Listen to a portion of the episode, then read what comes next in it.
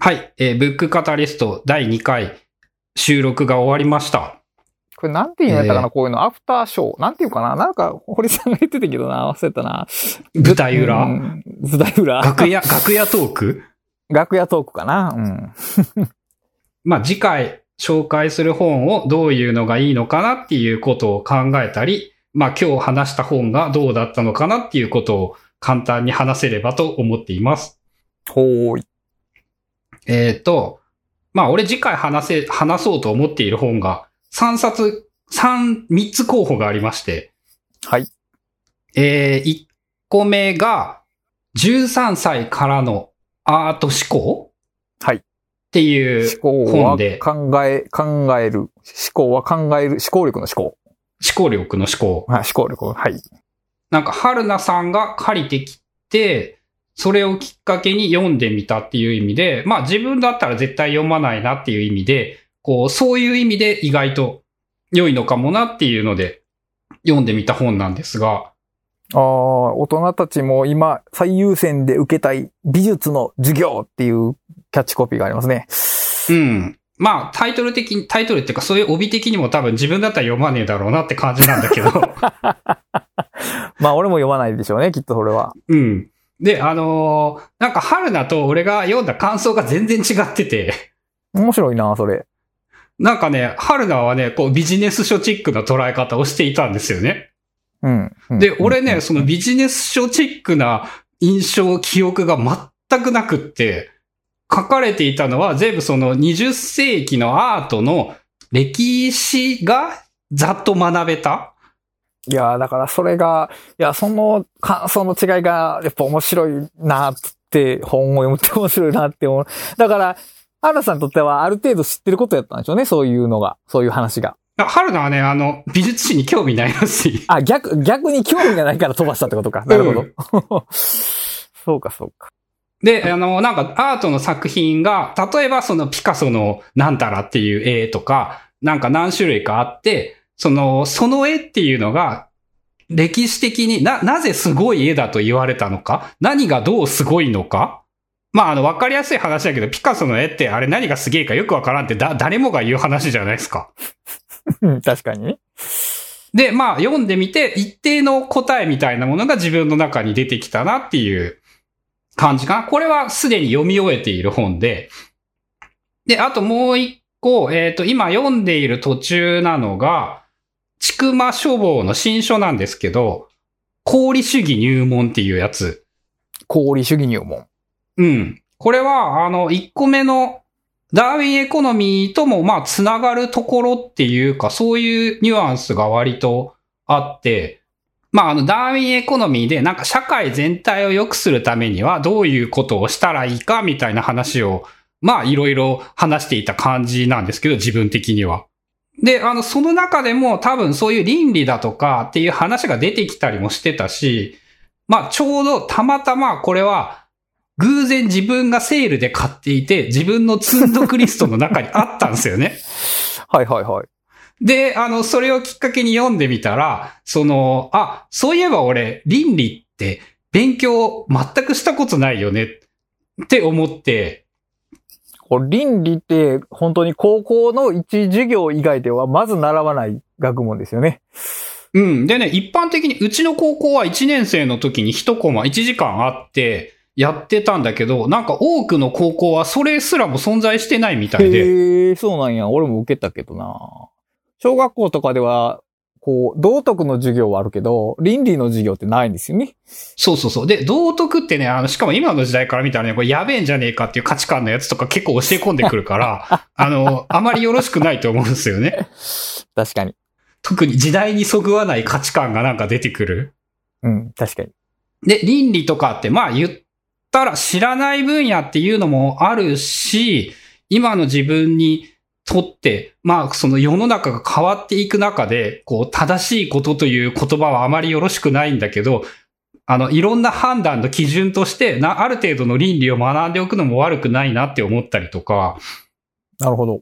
なんか本にも書いてあったんですけど、倫理の、その、入門として、まず一つの型を身につけるのは良いことで、で、その入門として功利主義は、まあ、比較的わかりやすくって簡単な考え方なので、まあ、倫理としての入門としても功利主義に入門しておくのは良いことだっていうことが書かれてて、まあ、それも、こう、一個目とつながるという意味でも選択肢として割といいんじゃないかなって思ってたり、えー、もう一個が、会計の世界史、帳簿の世界史っていう2冊の本。で、これはね、あの、個人事業主をやっているとめっちゃ思うんじゃないかと思うんですけど、あの、帳簿付けアホ臭いじゃないですか。まあ、生産的ではないよね。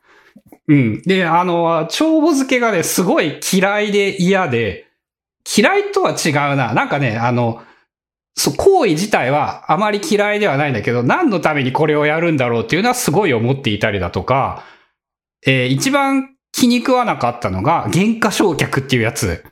はい。ありますね、まあ幻覚償却。あの、個人事業主じゃないとあまり体験しないかもしれないんですけど、その30万円を超えるもの、まあ、れ例年は10万円ですよね。を超えるものを買ったら、こう、原価償却として何年間かにわたって、費用として計算しないといけないという、なんか、わかりにくくするだけにしか思えない仕組みああ、そうですね、確かに。まあ、って思ってたんですけど、その、ちゃんと歴史を学ぶと、こう、なぜその原価償却というものが生まれて、何のために存在していたのかっていうのがちゃんと分かって、なんかね、ちゃんと歴史を勉強したら、その会計の自分が不条理に感じていたことはね、や、納得できるようになったんですよね。これ、さっきのその一冊目のアートのピカソの評価とも一緒で、歴史が学ぶと分かることが増えるんですよね。納得できることが増える。うーん、そうですね。まあ、言ってみればそういうことなのかもしれない。うん。分かるためには歴史を学ばなければいけないというふうに言ってもいい。俺ね、その、そういう意味で言ったらね、人生で一番影響を受けたのはね、多分サピエンス全史なんですよ。まあ、なんとって、サピエンスの歴史やからね。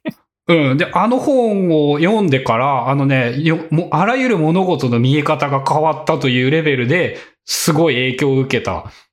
まあね、面白いもんね、あの本。ただね、長大すぎて、お長すぎてね、その、いつか、ブックカタリストでも取り上げたいと思いつつ、なんか1回や2回で終わるレベルのものではないなとも思って。いやー、でもそうやって長いって言われる本をちゃんと読み切らせてる、あの、著者の筆筆力がすごいですよ。あの、サピエンス全史俺最初読んですごいなと思ったのは、あの、本文中に参考文献が出てこないんですよね。え、そうだったっけ？あれ、あれ、あれ、あんたの学説の本っていうのは、これこれこういう学者がいて、この本でこれを論じてるってことは、いちいち本文中に出てくるんですけど、それが一切ないんですよね。え、あの人が全部なんかやっているってこと？いやいや、参考文献は後ろにまとまっているだけであって、その、いわゆる学者の名前をいちいち挟んでこない。ああ、だから読みやすいのか。そうそう、読みやすいんですよ。そういうふうに学術書の体裁じゃなくて、その、いわゆる読み読みやすい人、えー、まあ、人文書と、この場合はなんて言ったんやろな。ひ広く読まれる形でちゃんと書かれてて、だそこがすごいなと思って。うーん。まあね、あの、あの人の2作目、3作目は、サピエンス全史に比べると、インパクトは圧倒的に弱かったんだけど、まあ、確かに。まあでもやっぱ、その、そもそもね、自分がね、本に入ったきっかけっていうか、読書が大体歴史本が原点なんですよね。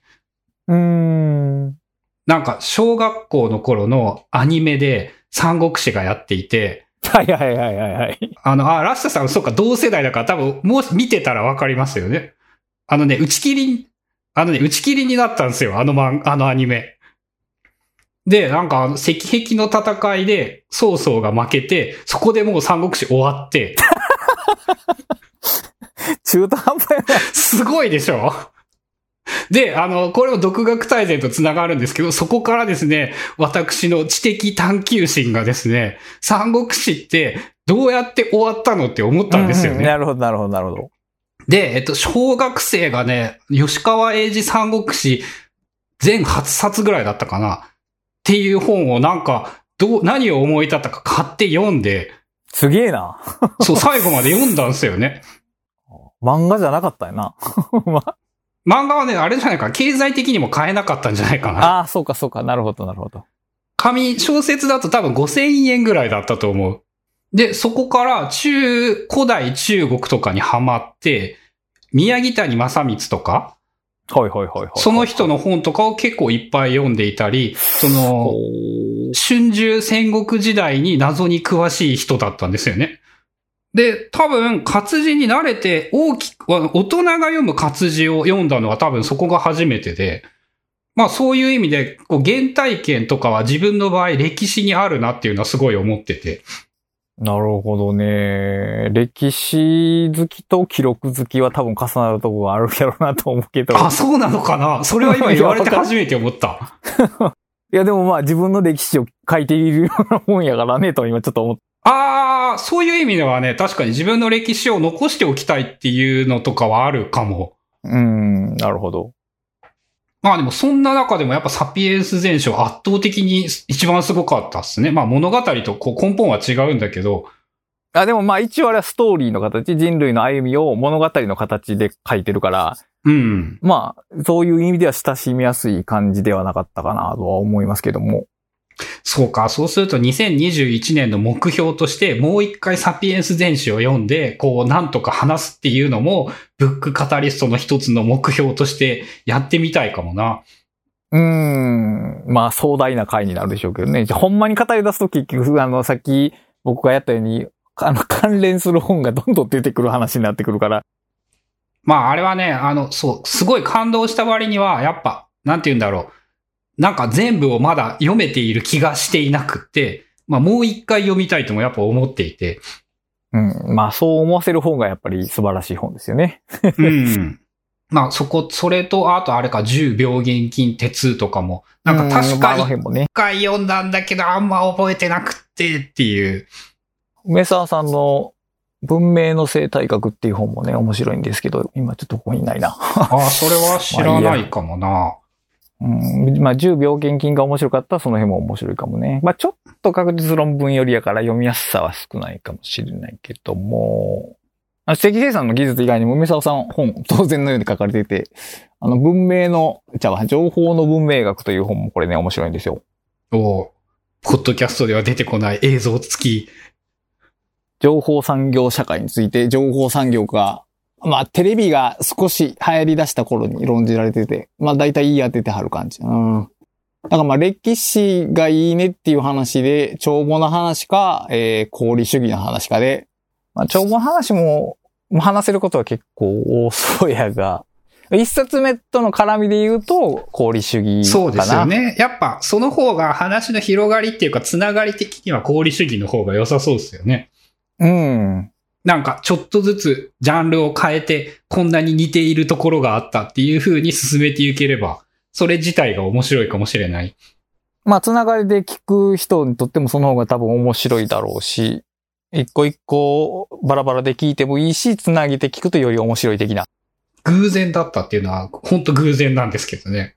ああ、でもそういうのって結構あありますよ。目に留まる。やっぱり目に留まる言葉は自分でい選んでるようでいて、それまでのインプットに影響されてることが多いんで、まあそっか、その時もそういえば、確か、ちくま新書セールとかで4、5冊買って、倫理みたいなものだったり、確か現代中国史とかも買ってたから、はいはいはいはい、読んでないんだ。だけど、それもまだ。うん。まあでも新書、やっぱ短いんですよ。なんかね、もうこんなに進んだかと思って読んでて。そらね、すげえ楽だった。あ、あ、これは余裕で読めるわと思って。うん新書が楽に感じるようになったら、それはもう立派な読書家ですよ。いや、だって、あの、本当ね、ダーウィンエコノミー本当に終わらんくて。うん。いや、新書のいいとこって短いとこなんですけど、短いと何か言ってると、もう一回すぐ読めるんですよね。二回目読みやすいっていうのがあって、うんそこは大きいかな。いや、でね、独学大全も俺読んでるんですけど、そのダーウィンエコノミーが長すぎたからなのか、あれ？これ意外と短いなって、その、思っていて今。あ、もう、もう15%、20%ぐらい進んだんだって思って、あ、これなら一冊結構簡単に読めるかもって思って、あのーひょうん、どういうかな、ページ組がかなり余裕を持っていて、下に注釈とか、脇側に注釈とかも入ってて、で、図表とかも多いから、その、ページ数あたりの総文字数で言うと、その他の本に比べると多くはないけど、ダーウィンエコノミーみたいな多分、もうページが真っ黒、多分おそらくけど、ページが真っ黒な本に比多べると、分あれ真っ黒。俺、その電子しか知らないから、あ文字数はちょっと少ないやろうね、きっと。あと何回だったのかなやっぱあれは。うん。まあ、それはあると思いますね。まあ、ある意味あの難解な本を一回読んでしまえば、あと全部簡単っていう、それはある。それも読書術としてはいいかもしれないですね。だから、難解であるように、その、聞き慣れない用語とか概念が出てくると、やっぱり時間かかりますよね。翻訳物だから読みにくくもなる。確かに。いや、動画の対戦が早いのは、やっぱりその、序盤部分は知ってることが多いからだと思いますよ。ああ、それもあるかもね。確かに言われてみると、そうかも。そのささっと進んで、あーあー、なんか知ってる知ってるみたいに進んでいたかも。まあ、功利主義と、えっ、と、経歴史のやつ、まあ歴史よりも功利主義かな。次回は。うん、のつもりで一応進めといて、まあ別にどちらでもいいという感じかな。じゃあ、あと、えっ、と、最後、最後っていうか、何か連絡事項や言いたいことなどは、お互いにありますでしょうか？えー、今んとこは僕はない。僕はまだまだ先なんで、ま だ余裕があるんで、まあ、そうですね。来年になりますよね。ですね。まあ、日程は、えー収録後に決めましょう。はい、特にございません。はい。ということで、ブックカタリスト始まって直後に年末年始を挟むので、えーちょっと間が空くかもしれないんですが、お互いに大変良い感じなので、このままのペースで長く続けていきたいと思います。今回はお聞きいただきありがとうございました。ありがとうございます。